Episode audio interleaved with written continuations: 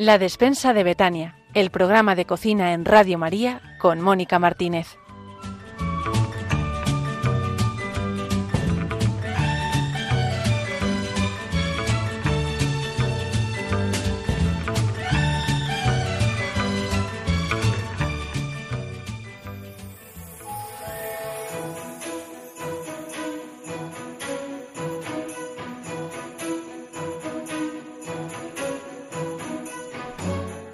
Buenos días a todos los oyentes que un día más eh, se reúnen en torno a Radio María y en torno a la despensa de Betania.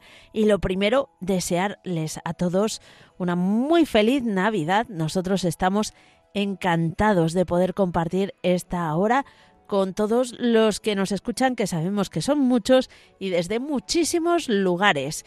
Estamos en Navidad y ¿qué pasa en Navidad? Pues que tenemos muchísimas reuniones familiares, que recordamos tiempos de muchas alegrías, pero que también son días de nostalgia por todas las personas que ya no están con nosotros. Son muchos recuerdos y muchos de ellos en torno a la cocina. Sea cual sea la circunstancia que estamos viviendo, preparemos la comida de estos días con todo el cariño del mundo, como si realmente la familia de Nazaret viniera a nuestra casa a presentarnos al Niño Dios.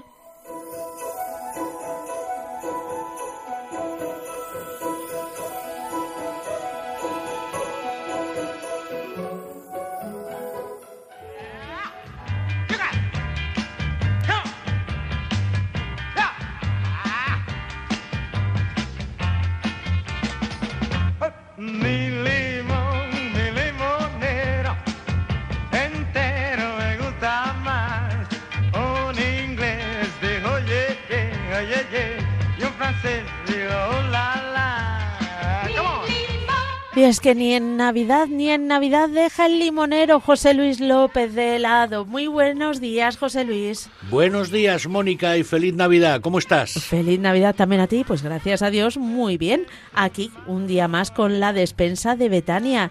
Eh, José Luis, eh, pasan los meses que es un gusto, ¿eh? Volando. Pero volando, volando. Y hoy tenemos una nueva incorporación en el programa que os vamos a presentar ahora mismo. Él es Óscar Martín Ondarza. Muy buenos días, Óscar. Buenos días familia, ¿qué tal equipo? Bueno, os, os vamos a decir que Óscar es un eh, chaval, chaval, eh, te he quitado unos cuantos años de Hombre, medio. yo enc- encantado. eh, Bueno, es digan voluntario, chaval. es voluntario de Radio María y le gusta mucho también cocinar y comer, claro, eh, esto va combinado. Y por lo tanto dijo que hay un programa de cocina, yo te echo una mano. Y o, o no fue así, yo te dije, Sí. Oscar, necesito ayuda. Eh, fue, fue un poco por la comida. Yo creo Ah. que empezamos a hablar de, de comidas Claro. y salió pues... No sé por qué tengo esa tendencia natural, pero en fin.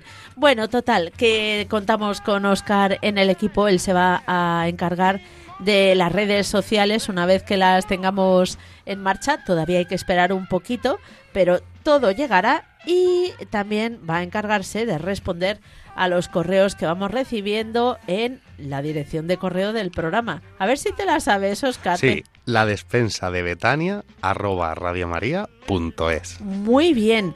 Eh, José Luis, si son más tradicionales todavía, no tienen correo y nos quieren escribir una carta, ¿qué tienen que hacer? Escribir la carta a la cocina de Betania, Asociación Radio María, Paseo de los Lanceros, número 2, primera planta, 28024 de Madrid. Estamos deseando también recibir su correspondencia postal. Eh, Oscar, ¿hemos recibido mensajes? Eso es, sí, ha habido bastantes mensajes en los anteriores programas y pues hemos recibido agradecimientos, la verdad es que pues orgullosos porque yo, yo me he quedado alucinado, la verdad. Prepárate, Y- que esto acaba de empezar. María Jesús de la Hija, Aitor Guerra, María Luisa Marcos. Y algo que me, me ha gustado mucho es José Alberto Pérez, porque hemos llegado hasta Boston. o sea, que mía. hemos cruzado El charco. enterito.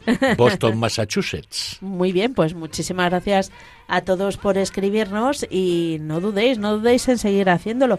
De hecho, os vamos a proponer un tema para que eh, os pongáis en contacto con nosotros. Queremos saber qué recuerdos tenéis, aquellos relacionados con la cocina, que os traen estas fechas. Claro. Es decir, la comida es un punto de encuentro, un punto de encuentro con seres queridos. Pues todos esos recuerdos y lo que acompaña esos recuerdos, por favor. Lo- Estamos dispuestos a escucharlos. y queremos compartirlos con todos los oyentes. Así que en el programa de hoy vais a poder, bueno, ya sabéis los eh, medios para poneros en contacto con nosotros, pero vamos a ver qué contenidos tenemos hoy. Hoy vamos a contar por fin con el padre Luis Fernando de Prada que nos va a hablar de sus recuerdos sobre Navidad y, eh, y la cocina. Mm, Sí, ya a mí me ha sorprendido. una Maravilloso. cosa. Estoy Sí, sí. dispuesto a escucharle con atención. También tenemos con los consejos de Santa Hildegarda. Esta vez nos va a hablar de opciones para mm, aligerarnos de tanto exceso que solemos cometer en estas fechas. También las recetas del día, que hoy tenemos eh, aperitivos. Eh, mi padre no le tenemos hoy con nosotros, José Luis Martínez, pero nos va a dejar la receta de una merluza rellena que está, bueno, yo no porque sea mi padre, eh, pero es impresionante. Y de postre, José Luis cada día se supera. Yo cada vez que veo las recetas de José Luis mm, me las como con un placer tremendo, pero me entra un vértigo a la hora de hacerlas que no puedo con ellas. Sencillez, cariño y dedicación, nada más. Y salen todas, salen todas. Bueno, esta vez un roscón de reyes, queridos oyentes. Estad bien atentos. Y por supuesto escucharemos las opiniones de nuestros compañeros que han probado mm, casi todas las recetas. Así que vamos a ello. Morena, que no me paro, nena. Mm, voy, voy, voy. Me pide nuestra querida Mónica algún recuerdo culinario relativo a la Navidad. Tengo que decir que no es mi punto fuerte lo de las comidas. A mí sí, por el estómago es difícil conquistarme, la verdad. Por otros campos, si me ofrecen no sé qué de informática y tal, a lo mejor eso ya me, me gusta más. Pero bueno, pero eso no quita evidentemente cómo no vamos a tener recuerdos de la Navidad con una familia que había normal en aquella época, eran la mayoría. Hoy día ya lo raro es encontrarte una familia sensata. En fin, gracias a Dios la tuve ya en el cielo, abuelos y padres, esos recuerdos, esa, esa cena de Nochebuena, esa misa del gallo, esa comida de Navidad, en fin, todas estas cosas son inolvidables. Y el, así yo diría como recuerdo dos cosas. Una, hombre, a mí el marisco de padre gallego, pues me gusta, me gusta mucho. Entonces esos langostinos, ese tipo de cosas que siempre había en la cena de Nochebuena o en la comida de Navidad, pues en fin, eso siempre se agradece, ¿verdad? Y hombre, el turroncito, los diversos turrones, yo creo que el que más me gustaba era el blando, era el Y, y, sí que tengo un detalle, sobre todo cuando ya empecé a entrar un poquito en vida más así espiritual y a estar un poco más formado, y es que recuerdo que, que aunque me costara, pero intentaba no tomar eh, el turrón, el que me gustaba sobre todo, hasta volver de la misa de gallo. Volvíamos de la misa de gallo entonces yo iba por allí y me iba a la cocina y digo, aquí estaba el turroncito, antes no lo tomé, pero ahora me lo tomo. Así que bueno, siempre son recuerdos en que la familia cristiana, las tradiciones cristianas, lo divino y lo humano se juntan, ¿verdad? Y entonces, junto a ese aspecto, digamos, culinario, que en el fondo es gesto de amor, ¿no?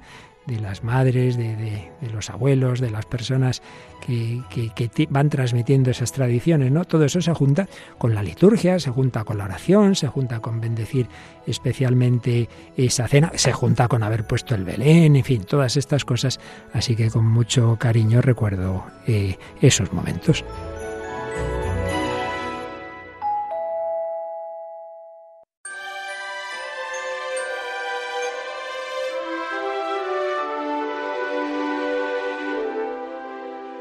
Y hoy en la entrevista vamos a hablar de harinas y no lo vamos a hacer nosotros, vamos a hablar con Mónica Prego.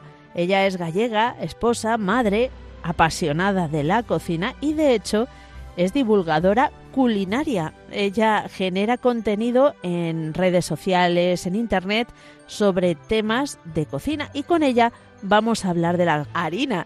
Pero José Luis, ¿Tienes cosas que contarnos sobre este producto?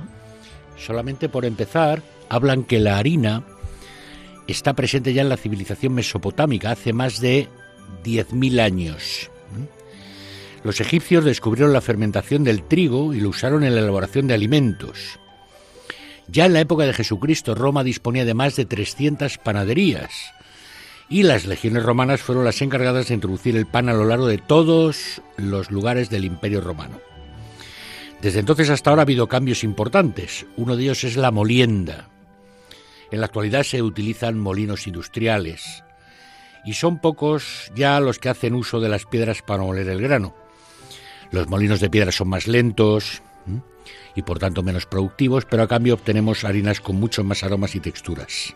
Tenemos una gran variedad de tipos de trigo que derivan en una gran variedad de tipos de harina. Y no solo hay harina de trigo, tenemos harina de, de maíz, de arroz, de centeno, cada una con su uso y con sus particularidades. Pues para hablar de esto y de muchas cosas más respecto a la harina, tenemos con nosotros a Mónica Prego. Muy buenos días, Mónica. Hola, buenos días, ¿qué tal? Bienvenida a la despensa de Betania y por comenzar por alguna pregunta, cuéntanos eh, de dónde te viene tu pasión por la cocina. Pues mi pasión es más por las masas, realmente, que, que por la cocina en sí. Me- Bueno, me gusta en general la cocina, eso sí, pero me apasionan las masas. Eh, mi madre es cocinera, bueno, era, está jubilada de profesión. Eh, mis tías mm, siempre les encantó cocinar, yo siempre de pequeñita estaba con ellas haciendo cosas, pero mi, mi gran pasión por las masas y estar siempre mirando y allí es con, con mi abuela. Al Ah. final tenía muy buena mano para ellas, muy buena mano, y, y yo creo que sí, eso lo, lo he heredado de, de mi abuela. Pues como siempre, la cocina une a la familia también. Eh, cuéntanos qué hace buena a una harina. Bueno, pues primero yo diría que, enten- que- que entendemos o que entiende cada uno por una buena harina. Eh, yo voy a dar un poco mi punto de vista como alguien que está utilizando harinas y hace masas caseras. Eh, entonces, para mí, una harina es buena si es o, o, de calidad, si es fácilmente digerible, si nos da un resultado sabroso, eh, pues en los panes, bollería y de calidad. Desde el punto de vista del consumidor de la harina. Bueno, en la calidad de la harina, todos estos factores, lo que lo hace pues digerible, lo que lo hace mm, sabroso, el resultado mm, usado con, o sea, que, que tenemos de usar esa harina, eh, viene pues un poco de la calidad de la semilla o la calidad de- del trigo, ¿vale? Es importante para tener buena calidad que no sea tratado, no hubiese sido tra- tratado genéticamente, lo cual hoy en día pues es, es bastante difícil. Eh, del cultivo, de la recolecta, del tipo de molienda, como buenamente se apuntaba en, en esa introducción, eh, y del trato, incluso después de haber molido ese, ese trigo, el trato que se le da a la harina, de conservación, de que esté fresca, etcétera, etcétera. Y yo creo que todos estos factores, pues es lo que va a determinar que la harina sea buena o, o- o menos buena, un poco, ¿no? ¿Cómo sabemos si la harina que estamos utilizando para lo que que queremos hacer es adecuada? pues con el resultado y si tenemos el, el resultado que nosotros que nosotros queremos no y conocer la pues la harina que estamos que estamos utilizando. Aquí tiene las, las indicaciones y pues para hacer un pan por ejemplo pues no podemos utilizar harina de todo uso o no deberíamos de aunque podemos eh, una harina de, de, de gran fuerza por ejemplo no Eh, hay unas ciertas premisas que más o menos, pues eso, la experiencia y haber probado distintas harinas, sabemos que no nos va a, a dar el resultado que queremos. Yo veo en las harinas, Mónica, cuando voy a los, a los lineales de los supermercados, harina de fuerza media, harina de mucha fuerza, harina de gran fuerza, harina de fuerza, harina de todo uso, harina. ¿Qué es la fuerza en una harina? Pues a ver, mm, así sin, sin meterme en un jardín que no me corresponde, y si hay algún químico escuchándonos, a ver si no meto la pata, ¿no? Es un poco, yo voy a dar un poco el punto de vista de una persona que va a trabajar una harina, ¿vale? y lo definimos como la cantidad de gluten que es capaz de desarrollar eh, esa harina a la hora de, de amasarla, ¿vale? Que al final es, es, es la proteína que, que tenemos. ¿Y cómo lo vemos en las masas? Pues al trabajarla, que nos da resistencia, que nos da tensión, ¿vale? Eso es un poco así, a grosso modo, y, y con una explicación más o menos a la hora de trabajarla, ¿no? Que, que, que es la fuerza de esa harina, ¿no? Que, que la cantidad de gluten, en el momento que le echamos agua, la tenemos que trabajar para que ese gluten se desarrolle. Entonces, una harina con mucho gluten eh, nos va a dar masas, pues con más, mm, con más tensión, con más incluso resistencia a la hora de, de trabajarlas.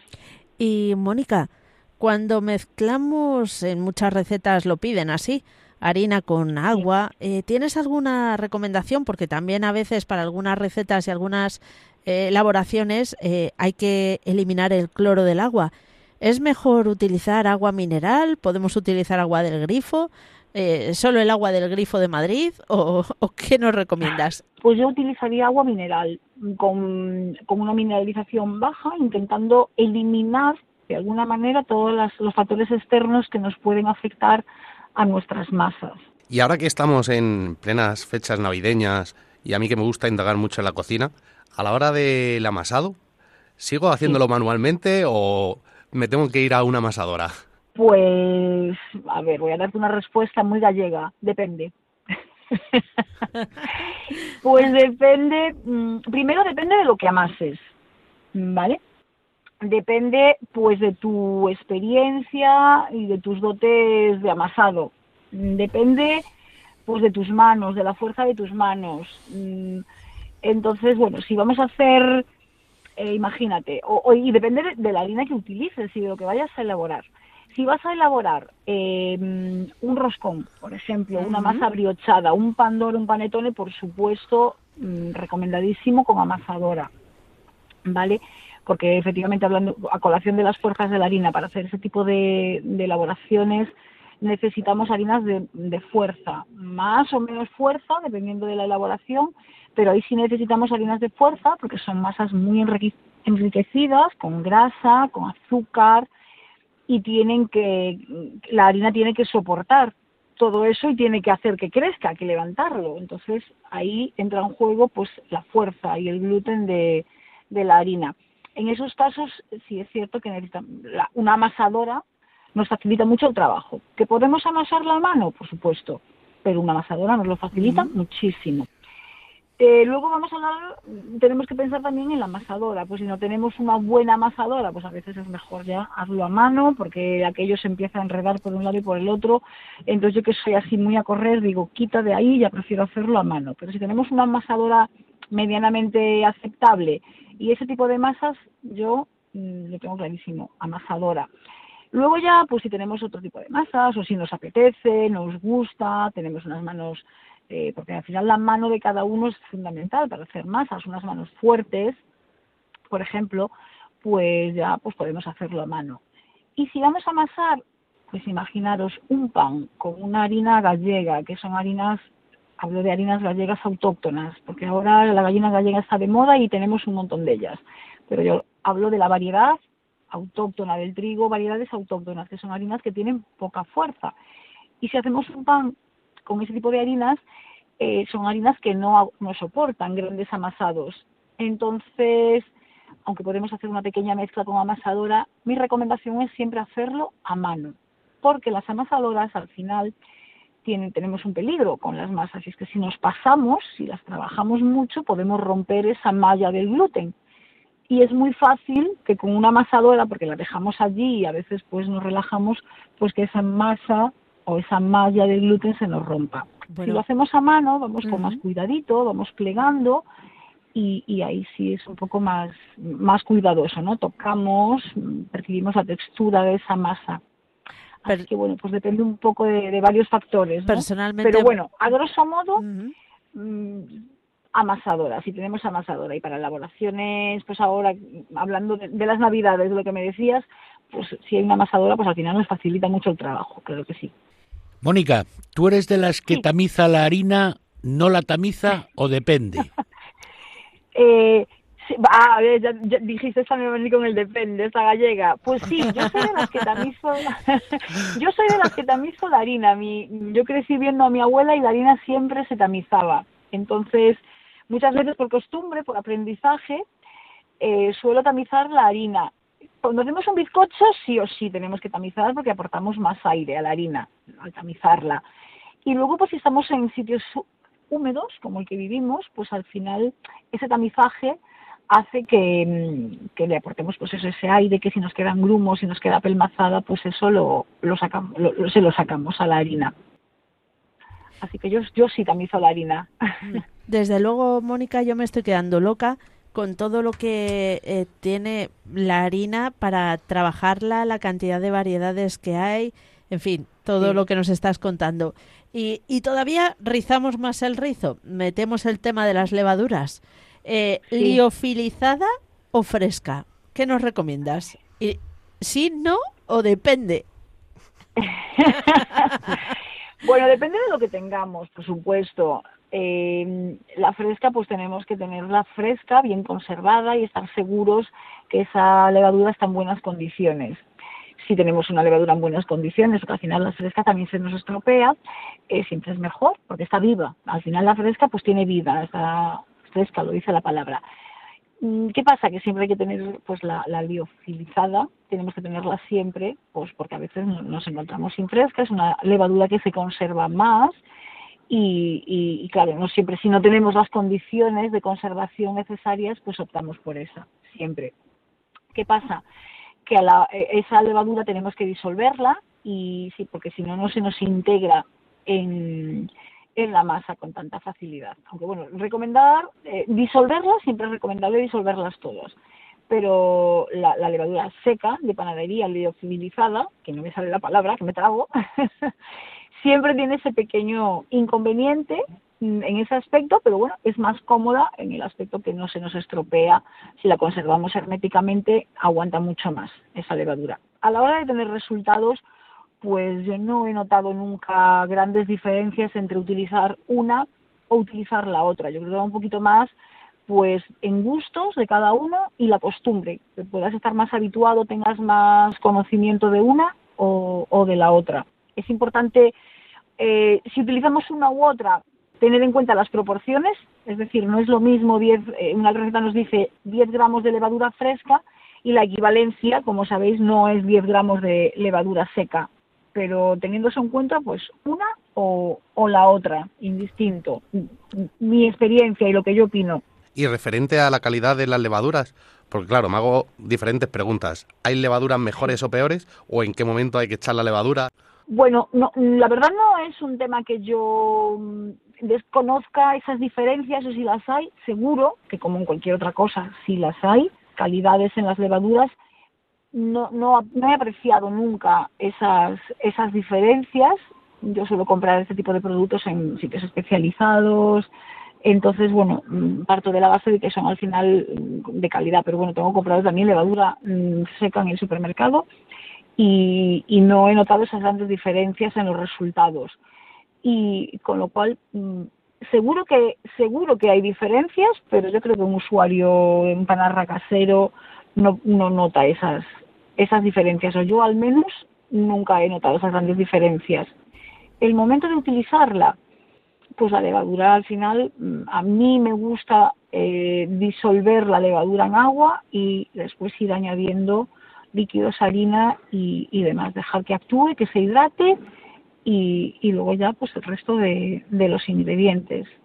Pero sí, bueno, es cierto que lo que queremos conseguir es que esa, si utilizamos seca, que se hidrate y luego que se nos integre y que se nos mezcle bien en, en, en la masa. Si se la ponemos al final, pues nos va a quedar, es más difícil que se nos integre en la masa esa levadura. Pues Mónica Cierto, Prego, muchísimas cierto. gracias por habernos acompañado en este programa de la despensa de Betania y seguro que volveremos a contactar para tratar otro tema muy interesante.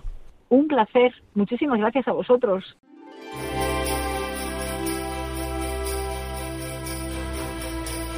Ya que estamos en Navidad, pues otras músicas que nos ambientan a este tiempo que estamos viviendo.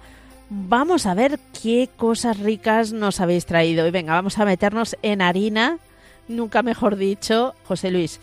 Ese roscón, que yo te voy a, decir una cosa, no me gusta el roscón. Pero del tuyo me hubiese comido dos o tres. Y además me habrían sentado de maravilla. El roscón es una cosa que no es, es laboriosa, no es, no es- no es especialmente complicada y haciéndolo en casa tienes garantía de éxito, no necesitas grandes, grandes medios ni, ni, ni grandes habilidades. Y sobre Un poquito todo, de paciencia, sí. sí, paciencia sí, además lo tienes que elaborar de un día para otro, ¿eh? sobre todo, y que realmente los ingredientes que utilizas no son caros y cuando vas a comprar un roscón parece que es que lo que estás comprando es un apartamento en la Quinta Avenida en Nueva York. Sí. Entonces, pues mm, lo tienes que hacer un día para otro y el día anterior, la noche anterior, mm, agarramos 100 gramos de harina de fuerza, una buena harina de fuerza, Entendido. eh, 60 gramos de leche. Yo normalmente los ingredientes prefiero pesarlos, ¿eh? porque es mucho más exacto. Yo utilizo leche fresca y entera. Y luego un gramo de levadura liofilizada o tres gramos de levadura fresca. La levadura fresca, la que viene en pastillas, que hay que guardar refrigerada, y la levadura liofilizada, no confundir con polvo royal, ¿eh? es levadura liofilizada. Lo mezclamos todo. Cuando tenga los 100 gramos de harina de fuerza, los 60 gramos de leche el gramo de levadura, eh, yo prefiero normalmente disolver la levadura en la leche a temperatura ambiente y enseguida notas con una cucharita cuando la levadura está disuelta, lo mezclo todo y no hago nada. ¿Cómo que no hago nada? Cuando lo tengo hecho levanto el dedo índice y con ese dedo índice es con el que mezclo la harina, la leche y la levadura en un tarrina, en un tupper, es sin hacer absolutamente nada. Lo tapo, si es un tupper con su propia tapadera o si no con el film transparente y lo guardo en una temperatura fresca, no por debajo de 4 grados, pero no por encima de 15 grados. Ajá. En esta época yo creo que todos tenemos una habitación donde hay una temperatura parecida ¿eh? en la casa, pues eh, se puede guardar. O en la nevera si está por encima de 4 grados. Importante que se mantenga esa te- la temperatura lo más constante posible durante, Durante el- toda la noche. Vale. Durante toda la noche. 24 horas. 24 bien. horas o 20-24 horas. Al día siguiente agarramos 350 gramos de harina de fuerza. Una buena harina de fuerza. Tomamos dos huevos, preferiblemente buenos huevos de calidad, M. No hace falta que sean grandes, porque con el tamaño M es suficiente. Preparo una, unos 130 gramos de, de leche fresca, 70 gramos de azúcar, 4 gramos de levadura liofilizada o 12 de levadura fresca, media cucharadita de postre de sal, que aunque te parezca mentira, en un postre dulce la sal Sí, le va sí. a potenciar el sabor. Y aquí ya, eh, bueno, hay que respetar las cantidades de harina y de líquido, pero yo le echo dos cucharadas soperas de un buen ron y una cucharada sopera de agua de azahar, con la ralladura de una naranja. Solo la parte naranja y tal. Lo mezclo todo, lo dejo ahí eh, todo tranquilo y con la leche, los 130 gramos de leche, lo que hago es la pongo al fuego con una ramita de canela y unas cortezas de naranja y de limón de cítricos. Ojo, habla, cuando hablamos de cortezas y de la ralladura, lo has dicho bien, solo la parte naranja, Solo- o la porque parte la amarilla. parte blanca amarga. Amarga Vale. y amarga mucho y da Sí. un sabor desagradable. Entonces infusiono la leche, eh, que es la parte, la parte líquida de la parte más importante líquida de todo esto, con la rama de canela y la corteza de naranja y limón. Como son 130 gramos y al ponerlo al fuego yo echo siempre un poquito más, aunque luego lo vuelvo a pesar. Es muy importante y este es un punto crítico. Una vez que lo hayamos infusionado, tiene que volver a retomar la temperatura ambiente, la leche. Una leche caliente mata la levadura. Ah, Y si mata la levadura, el roscón te queda chato, plano, de desastre, de desastre. Tomates y cebollas te tirarán a la cabeza. Entonces, No, cuando no esté por debajo, eso. cuando esté por debajo de los 25 grados, lo mezclo con todos los ingredientes anteriores y amasar. ¿Cómo lo amaso? Primero, con el mismo dedito que hicimos el prefermento la noche anterior, hago que se hidrate la harina, la harina con la leche y que esté totalmente la harina eh, con el líquido de la leche, el ron, el azahar, todo lo que, lo que tiene, ¿vale? Y lo dejo tranquilamente que repose, que descanse. Espérate 10 minutos. ajá. Una vez que han pasado 10 minutos, sacamos la masa y lo amasamos. ¿Cómo lo amasamos? Si tienes una amasadora eh, mecánica, lo pones... Ahora, ahora contaré yo cuál es el truco que tengo, que no es muy científico, pero me funciona. Y si lo haces con las manos, lo que tienes que hacer es, con la palma de la mano, aplastar la masa. Y el truco fundamental es que entre aplastado de la masa con la palma de la mano y aplastado de la masa con la palma de la mano, gires la masa a 90 grados Ajá. para que hagas las, las redes, para que ayuda a tejer toda la red de gluten de la, de la masa. Mira, nunca lo hubiese dicho. Así lo haces cinco minutos amasando. Ajá. Si tienes un temporizador, pues le pones a los cinco minutos. ¿vale? Y le dejas tranquilamente. ¿Vale? No hay, no hay ningún problema. Dejas ahí la masa y ya está. Si lo hago con amasadora mecánica, yo lo que digo es que cuando toda la masa se queda pegada al gancho, paro de amasar. Luego, eh, con la mantequilla, que es lo único que hemos dejado, 70 gramos, eh, 60 gramos de mantequilla a temperatura ambiente, ojo, no disuelta, es muy importante, no está disuelta como en algunos bizcochos. Es solo a temperatura ambiente, algunos lo llaman en modo pomada. Es la mantequilla mm, normal y corriente, pero que no está, está con una textura blandita, pero no está líquida. Sobre todo la temperatura de la mantequilla, que no debe ser superior a los 20-25 grados. Lo mezclas con la masa y empiezas a amasar. Si tienes amasadora mecánica, pues lo das al ganchito y ya está. Y si no manual, de la misma manera, con la palma de la mano y girando 90 grados entre amasado y amasado. Ajá. Va a haber un momento de desesperación total en el que cuando la mantequilla se integra con la masa, parece que es que lo has hecho, lo has jorroñado todo entero. Tienes que insistir, tener fe y seguir insistiendo en el amasado. Y ya verás como a los pocos minutos vuelve otra vez a tomar una, una- un aspecto y una, una, una masa estupenda. ¿vale? Sigue ahí. Tienes que amasar durante 15 minutos, sin ningún problema. Madre mía, sustituimos el gimnasio por esto. Sí, bueno, lo que pasa es que el problema del amasado es que lo haces con la mano derecha o con la mano izquierda, pero si eres ambidestro es, es fantástico porque Ah. desarrolla los dos brazos. Claro, claro. Una vez que tenemos la masa amasada, 15 minutos, ¿eh? Yo sé que es pesado, largo, pero ponte un par de canciones o tres, ¿eh? Y al ritmo de la canción amasas. Lo dejas en un bol tapadito, en un cacharro, tapadito, bien con film transparente, bien con, si es un tupper con su transparente, y esperas dos horas a temperatura ambiente. La temperatura ideal son 20-25 grados. Pasadas las dos horas, lo sacas del cacharro, lo amasas durante un minuto con la misma palma de la mano, plis plis, ñaca ñaca, plis plis, y le das forma de bola de tal manera que atraes de la parte exterior hacia el centro como pellizcos para darle forma de bola y darle tensión a la superficie de la masa. Lo tienes ahí, lo tapas con un pañito o lo seas tapando en el, en el cacharro con, un, con la tapa del tupper y esperas 15 minutos. A los 15 minutos tienes la masa ya que se te saltan las lágrimas del olor que desprende. Bueno, Eres- ya se nos saltaban las lágrimas de oler el roscón hecho, Eh, así pues que fíjate, aquí agarras la, la masa y con el pulgar de una mano haces el agujero, lo que sería el, el- el agujero de en medio del roscón. Ajá. Y con las dos manos le vas dando forma como una rueda. Sí, le vas dando sí. forma. Lo vas, lo vas estirando, lo vas estirando y lo pones encima de la mesa. Hay veces que verás que el roscón, después de estirarlo hacia afuera, vuelve a quererse concentrar. Bueno, eso es que todavía el roscón no se fía de nosotros y le tenemos que dejar un par de minutos que, que tome confianza. Déjalo tranquilamente, un par de minutos, vuelve a hacer el mismo movimiento. Y verás como poco a poco el roscón va tomando la forma que tú quieras. El tamaño que a ti que te apetezca, o sea, no ni muy grueso ni, ni muy delgado, o con forma circular, ¿vale? O forma ovalada, como, como quieras. Una vez, una vez que has hecho eso, eh, en ese mismo momento, si le quieres meter la sorpresa o lo que sea, es el momento de hacerlo. ¿Vale? Y en ese, en ese preciso instante, con, el, con un huevo batido, pintamos muy bien toda la superficie del roscón. Pintar muy bien es, date cuenta que cuando lo metas en el horno, ese huevo va a darle color. La zona que no dejes pintada, la zona que dejes calva de pintar, se va a quedar sin ese color y estéticamente no queda bonito. Entonces, bueno, pues lo pones, eh, lo pones ahí y eh, lo tapas con un pañito y esperas otras dos horas. Hora y media, dos horas. Verás que crece aproximadamente dos veces su tamaño. Madre mía. En ese momento lo vuelves a pintar con huevo batido y ya le añades las, las, las mm, cositas. La naranja confitada, que he de decir que la naranja la confito yo en casa.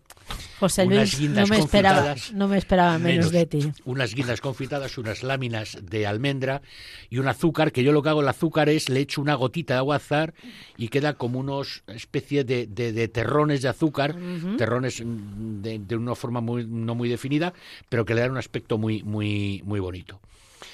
Y entonces a partir de ahí lo único que queda ya es precalentar el horno a 180 grados y esperar 20, o sea, eh, una vez que esté el horno precalentado, el horno, el, el roscón dentro 20 minutos, ni un minuto más, ni un minuto menos.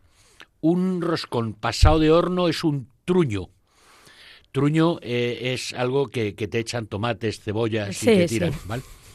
Que no gusta. Y no gusta. Y si, y si se te tuesta mucho por las características del horno, pues lo cubres con un papel de aluminio, ¿vale? Para que no quede muy, no quede muy, muy, muy tostadito. Al sacarlo, como todos los panes, lo tienes que dejar sobre una rejilla, una rejilla que puede ser la misma rejilla del horno o una rejilla, la- yo utilizo la que viene en el microondas, que ya le he encontrado una utilidad por fin. Eso está bien, eso en el está bien. microondas, Y ahí lo dejo durante una hora, hora y media. Y lo único que queda ya es repartirlo y echarle nata si quieres entre medias. Como hay alguna persona que nos lo va a decir, echarle un poquito de jamón, que dice Ah, que también está rico.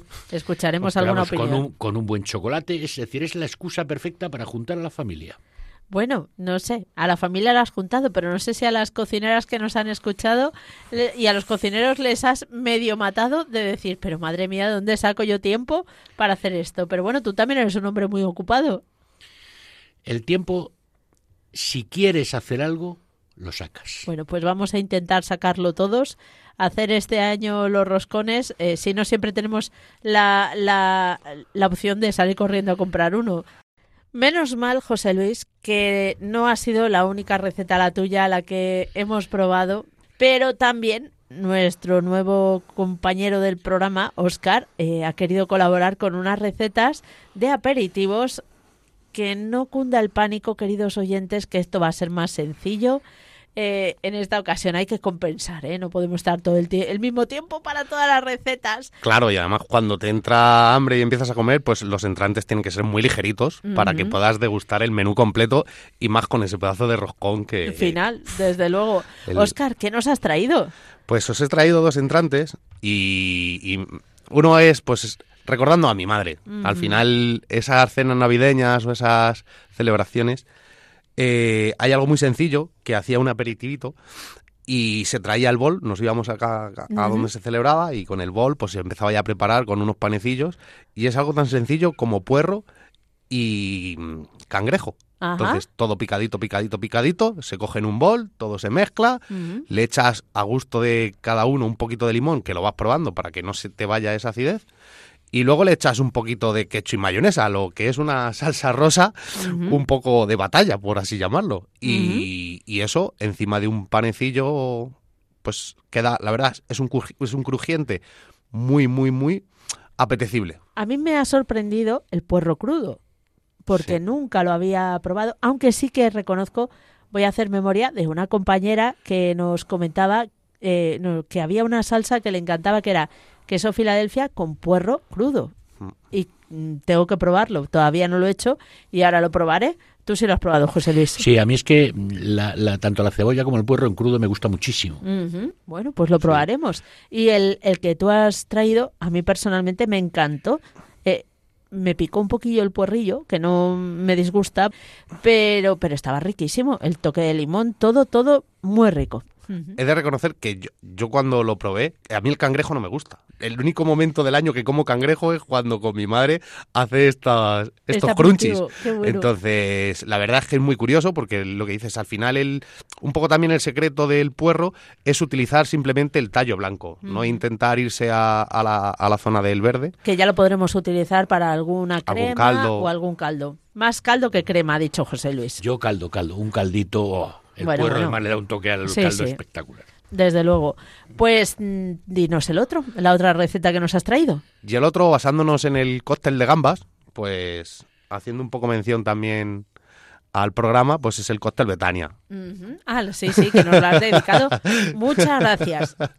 Entonces, es muy sencillito, es eh, con unas hojas de endivias, un aguacate, una manzana verde y 250 langostinos cocidos, 250 gramos de langostinos cocidos. Entonces, igual, te coges un bol, picas todo, picas el aguacate, picas la manzana verde, picas los langostinos y lo presentas, en este caso, sobre la endivia. Lo único, ay, se me ha olvidado, eh, todo ello mezclado con la salsa rosa, el famoso ketchup y mayonesa, Mayonesa. de toda la vida, de batalla, y se presenta en una endivia que al final no deja de ser una lechuga, pero, pero con otro toque, con otro sabor y con otra textura que le da ese crujiente sin que te sacie y puedas degustar los siguientes platos. También ha habido gente que le ha gustado muchísimo esa receta. Así que vamos a, antes de comentar nada más, si os parece, a escuchar la opinión de nuestros compañeros, que una vez más se han puesto las botas. Hola, voy a ser muy breve y conciso, porque yo lo único que he probado ha sido el roscón. Pero en mi más absoluta ignorancia, yo tenía entendido que la fruta escarchada era una cosa y ahora me he dado cuenta por primera vez en mi vida, a mis 42 años, que la fruta escarchada sabe a fruta. Muchas gracias por este detalle y este nuevo conocimiento de mi paladar y de mi sapiencia nueva. Gracias. Hola, muy buenos días. Bueno, lamentablemente yo no puedo tomar el roscón, pero el olor que tiene es olor a gloria. La verdad que tiene una pinta deliciosa, una textura magnífica, o sea, sí de vista, y el olor que tiene de verdad que es que lo hueles y te transporta a, no sé, a la Navidad de la infancia, bueno, te transporta. A mí me ha parecido que ojalá pudiera tomarlo. Y como recomendación quería decir a todos que prueben el roscón relleno de jamón serrano. Así a primeras eh, parece una locura, pero les aseguro que está buenísimo. Bueno, un abrazo. Queridos despenseros, ahí va mi crítica sobre la cata de este mes. Con respecto al roscón, el roscón tenía una pinta maravillosa y la verdad es que olía, olía que daba gloria bendita. Se notaba ese, esa esencia de azahar que estoy seguro que le puso José Luis. Lo único, por hacer una crítica, la, el interior, la masa, mm, debería haber quedado un poco más esponjosa. Por todo lo demás, una presentación maravillosa, la almendra laminada bien tostada, ya digo, hasta la fruta escarchada estaba rica, y eso que suele ser algo que no le gusta a nadie. Los dos aperitivos que sirvieron, la endivia con aquella ensalada de guacamole, uy, de guacamole, guacamole lo que decía él, aguacate y manzana, además de una salsa rosa. A mí me pareció que estaba bien, ¿eh? probablemente fuera el plato que más me gustó, porque conseguía equilibrar ese amargor de la endivia, lo equilibraba la manzana. La manzana le daba un toque, pues eso, fresco, dulce, muy bien, me gustó, me gustó mucho. Además es algo muy sencillito, yo creo que se puede hacer en 45 segundos cada una de ellas, o sea que fácil. Y por último, la tosta, la tosta esta mm, que no, no recuerdo el nombre, esta eh, para mí fue lo más flojo, porque creo que se le fue la mano con, con lo diré, con el puerro. Pero y, al, al, pues quizá mataba el sabor del resto. Pero bueno, eh, un buen intento, una buena aproximación y la próxima vez un poquito menos y seguro que equilibra mejor el sonido. Uy, el sonido. el sabor. Abrazos peludos y esperamos con ansiedad lo que preparéis para el mes que viene. Un saludo José Luis, Mónica y a todos los oyentes de la despensa de Betania. El roscón de Navidad no hay palabras. No hay palabras, José Luis. Tendrían que haberlo visto los oyentes. Espero que podamos compartirlo, compartirlo en redes sociales. El bollito, ¿cómo es? Gordito, pero todo compacto, Mm, un, bollito mm, eh, no, se puede explicar. No se puede explicar porque a la vez de ser como un roscón de reyes de los que todos conocéis, al mismo tiempo tiene como aspecto de pan. Es que no sé cómo explicarlo. La parte de fuera mucho más crujientita, está perfecta. La parte de dentro en bollito, mullidito. Mm, bueno, espectacular, espectacular. Eh, además, bueno, yo soy golosa, le, puse un poquito de nata, pero quise probarlo eh, original, sin nada, para, comprender la locura del roscón de reyes. Enhorabuenísima. Vamos a dar mucha envidia a todos los oyentes porque además es que no se puede adquirir en ningún sitio. Es casero, casero total. De verdad, enhorabuena, muchísimas gracias. Increíble. Y ya que estoy y que también pude probar los entrantes y, los aperitivos de Oscar, pues mira, eh, que no me quedé comiendo más, pues porque ya no podía ser, pero el, típico em, aperitivo que no te cansas de él y que una vez que lo has probado tienes que comer más. Me encantaron los dos. El guacamole con... Mm, bueno, llevaba más cositas, ya lo contáis vosotros. Em, me encantó porque además me gusta mucho el guacamole, pero si tengo que elegir uno, me gustó muchísimo más el del puerro no es que me gustara muchísimo más, es que me enganchó, por decirlo así. Buenísimo, em, muy rico, muy rico. Así que recomendado también a los oyentes que puedan hacer este, este aperitivo en estas navidades. Perdonad el rollo, pero ya me tocaba porque aprovecho para dar las gracias por todas las demás catas que habéis ido trayendo. La de los padres de Mónica Martínez fue una pasada. Y, y nada, muchísimas gracias. A ver si me aplico el cuento y, y llevo yo también un día una cata. Un abrazo y feliz Navidad, especialmente para vosotros y para todos los oyentes de la despensa de Betania. Un besito. El roscón que me he comido hoy me ha gustado muchísimo. Tenía nata y me ha encantado muchísimo. Espero que haya más roscones de nata porque a mí me encanta.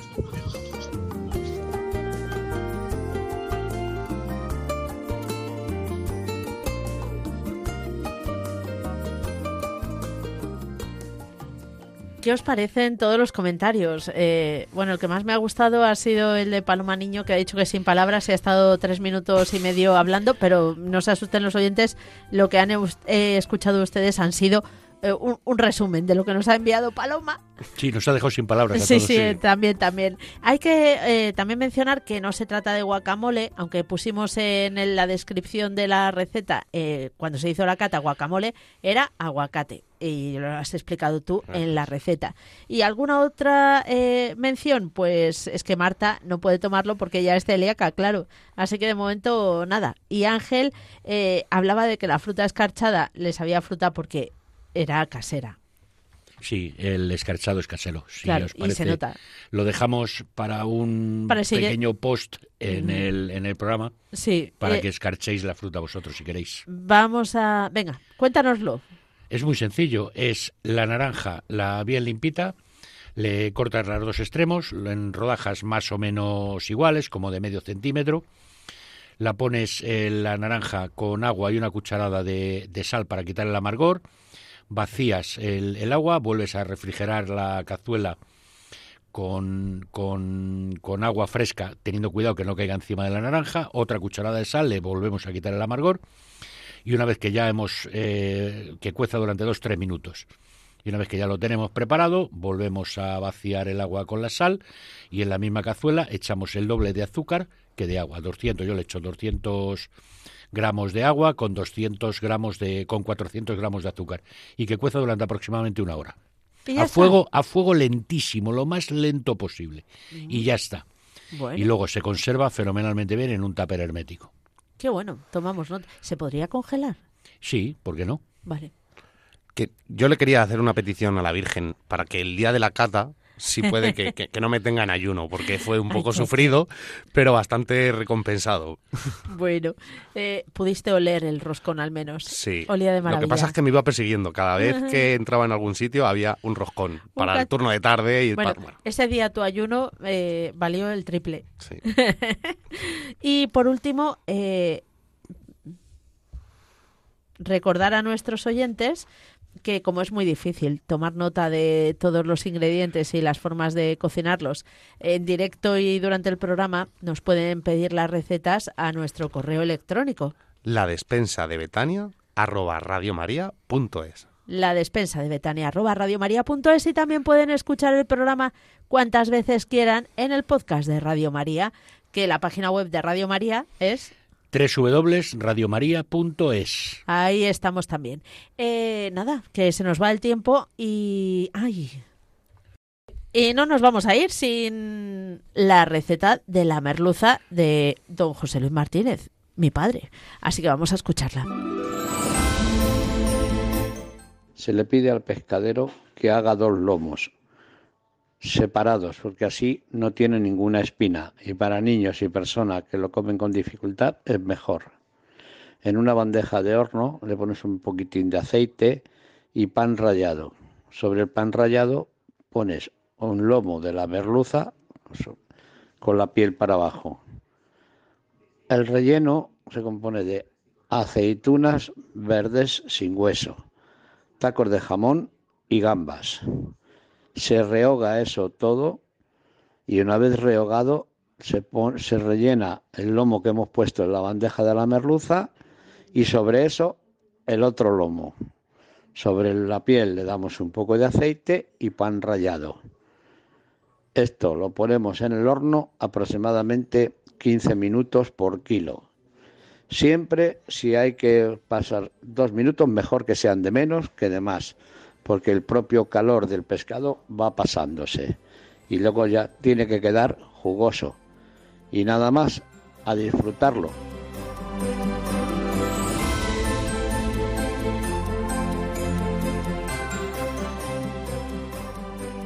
Y hoy con Santa Hildegarda y estas situaciones que vivimos eh, tan recurrentemente cada vez que hay una fiesta y eso de la templanza pues no lo llevamos muy bien, vamos a preguntarle a Santa Hildegarda qué nos recomienda. Muy buenas, Juan Antonio Timor. Bueno, a Santa Hildegarda no se lo vamos a preguntar, pero a ti sí. ¿Qué nos recomendaría la Santa para mm, compensar un poco los excesos que se puedan cometer en esta Navidad. Seguro que lo primero que nos recomienda es no excedernos, pero en fin, si lo hemos Bueno. hecho, ¿qué podemos hacer? Eso es, pues si nos hemos pasado un poco en cantidad o en, en calidad, es decir, las comidas que tienen demasiados ingredientes todos a la vez, según Santa Hidelgarda, no son muy fáciles de digerir.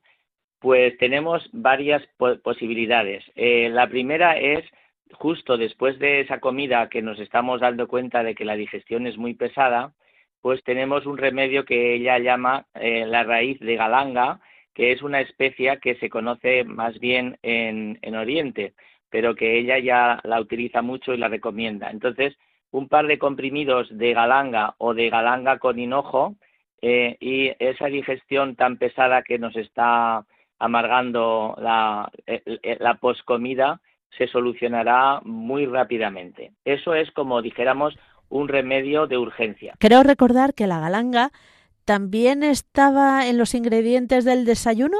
Sí, sí, sí, sí. Porque la galanga es muy importante porque es un vasodilatador y también es un para el todo lo que tiene que ver con el sistema digestivo. Entonces, eh, la galanga es muy buena para la circulación y para la digestión. Maravilloso. Pues eh, cuéntanos el otro remedio que nos recomienda Hildegarda. Sí. Otro remedio también es tomar infusión de semillas de hinojo a lo largo del día. Eh, va siempre bien, pero en estos momentos de comidas a lo mejor un poco demasiado abundantes, pues es muy aconsejable. Y después tenemos varios remedios que nos ayudan a desintoxicarnos, ya dijéramos, a medio plazo. Y cuéntanos cuáles son esos remedios. Primero, para ayudar al hígado, podemos tomar miel de castañas, dos cucharaditas a lo largo del día, poniéndola sobre una tostadita de pan de espelta o simplemente chupándonosla. Eh, la miel de castañas es muy fácil de preparar y eh, apoya muchísimo al hígado que en estos días está tan tan sobre eh, Sí. solicitado, por decirlo así. Te cuento la receta y cómo se prepara la, la miel con castañas. Se toman cuare- 400 gramos de miel, que ya sabes que para Santa Delgarda la miel cruda no es buena y hay que hervirla y desespumarla. Y entonces 400 gramos de miel desespumada y 100 gramos de harina de castañas. Se calienta la miel para que la harina de castañas se disuelva bien, mejor, se bate para que no queden grumos y se ponen botecitos de mermelada y ya la podemos guardar y consumir, que será de gran ayuda para nuestro hígado. O sea que durante todo el mes de enero podemos estar tomando en el desayuno o a lo largo del día alguna cucharadita de miel de castañas. Y luego, eh, a estos intestinos que hemos sometido a un esfuerzo tan grande, tenemos lo que Santa Delgada llama que es el remedio mejor que el oro, dice ella, que es el electuario de peras con hinojo de los Alpes, eh, que eh, va con una mezcla de hierbas y miel, y entonces eh, Santa Delgarda lo califica de remedio universal. Dice que es bueno para limpieza del intestino, para sanación de la flora intestinal dañada, para micosis, para inflamación intestinal y para las migrañas que muchas veces tienen que ver con eh, la alimentación y el mal funcionamiento de nuestro hígado. Bueno, Si quieres te digo cómo se hace el Venga. de peras. adelante. Pues se toman dos kilos de peras, se pelan, se cortan a trocitos y se les quitan las pepitas. Estamos hablando de 8 o 10 peras de las gruesas, pero si no, unos dos kilos. Y luego se cuecen y una vez que se han cocido, el agua esa se tira, porque dice Santa Hidelgarda que así como el agua de cocer manzanas es muy buena, en cambio eh, el agua de cocer peras no es buena. Se escurren las peras y entonces se le añade 200 gramos de miel también desespumada y eh, los 100 gramos de esa mezcla de polvos que ella describe eh, y entonces se mezcla bien hasta que quede como un puré y se hierva 5 minutos. Este remedio no se conserva mucho y entonces hay que congelarlo en botecitos pequeños, porque cada bote lo tenemos que consumir entre 4 y 5 días. Y se toma una cucharadita en ayunas, dos después de comer y tres después de cenar. Y esto sirve para desintoxicarnos de los desechos metabólicos. Eh, entonces podemos combinar el desayuno que dijimos de la vermus eh, con eh, la cura de, el lectuario de peras. Vaya. Y finalmente, y ya no sé si es demasiado largo para hoy, la sopa de castañas. Adelante. La sopa de castañas es también muy buena porque las castañas son buenas para el hígado y para el sistema nervioso. Y entonces, pues la sopa de castañas es muy fácil de hacer. Se cogen 300 gramos de bulbo raíz de apio y si no se tiene bulbo, pues ramitas de apio, medio, eh, medio kilo de castañas peladas y un kilo y medio de, de caldo vegetal hecho con zanahorias, ramas de apio, cebollas, chiribías, con pelitre, un poco de polvo de fenogreco y un poco de polvos de hinojos y besán, que es, si no lo hemos hablado, lo hablaremos en otro día. Y entonces, una harina de espelta semi-integral o integral y una cucharadita de sopa vegetal deshidratada, si se quiere, para reforzar el sabor. Y dos o tres hojas de laurel y sal. Y entonces se, se hace una sopa con estos ingredientes se prepara el bulbo de apio, se corta cuadraditos, se cuecen las castañas con el apio y las hojas de laurel a fuego suave y luego se quitan las hojas de laurel y se hace un puré fino de la sopa y entonces si es necesario espesarla un poco más se le puede ligar con harina de espelta y se puede afinar con nata y antes de servir poner unas briznas de perejil cortadito como decoración y queda una sopa muy buena y muy sabrosa y muy buena para nuestro hígado. Bueno, desde luego tenemos muchas opciones y alternativas, eh, Juan Antonio, y es cierto que algún, muchas cosas nos suenan a chino mandarino, pero bueno, hay que tener en cuenta que Santa Hildegarda vivió hace muchos años, tenía otros productos a su alcance y también ella era alemana, ¿no? Sí, claro, por eso lo de la crema. Eh, eh, le suele poner mucha crema a todos sus platos porque a ellos les gusta mucho. Ajá. Bueno, pues nada, iremos también aprendiendo cada día más con las, eh, los consejos de Santa Hildegarda. Juan Antonio Timor, un día más, muchísimas gracias. Pues a, vosotros y un saludo a toda la audiencia. Por favor, y que no se me olvide, feliz Navidad. Feliz Navidad, eso es para todo el mundo.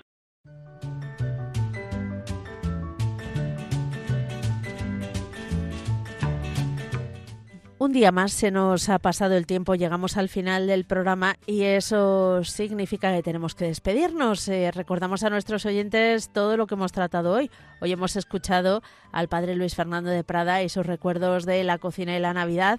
También hemos ofrecido las recetas tan interesantes del roscón de reyes y dos aperitivos, el crunchy de mamá y el cóctel de Betania. También hemos hablado de la harina y por supuesto la merluza rellena de don José Luis Martínez, mi padre, que esta vez no nos ha podido acompañar pero no ha querido pasar sin dejar esa opción para que de verdad probéis y la disfrutéis. Y hemos hablado de la harina. Como siempre, les recordamos que pueden escucharnos en el podcast de Radio María, en la página web y en la despensa de Betania arroba radiomaria.es. Que nos envíen esos recuerdos que tienen de la Navidad. Y nosotros nos volvemos a encontrar Dios mediante el 25 de enero aquí en Radio María, en la despensa de Betania, de doce y media a una y media, una hora antes en las Islas Canarias. José Luis López, muchas gracias. Gracias a vosotros, un placer y feliz Navidad. Oscar Martín Ondarza, muchas gracias. Muchas gracias a vosotros. Te esperamos, te esperamos el próximo día para que nos cuentes qué nos han contado los oyentes, ¿vale? Vale. Bueno, pues hasta la próxima, como dice José Luis, a todos. ¡Feliz, Navidad! Así finaliza la despensa de Betania, el programa de cocina en Radio María con Mónica Martínez.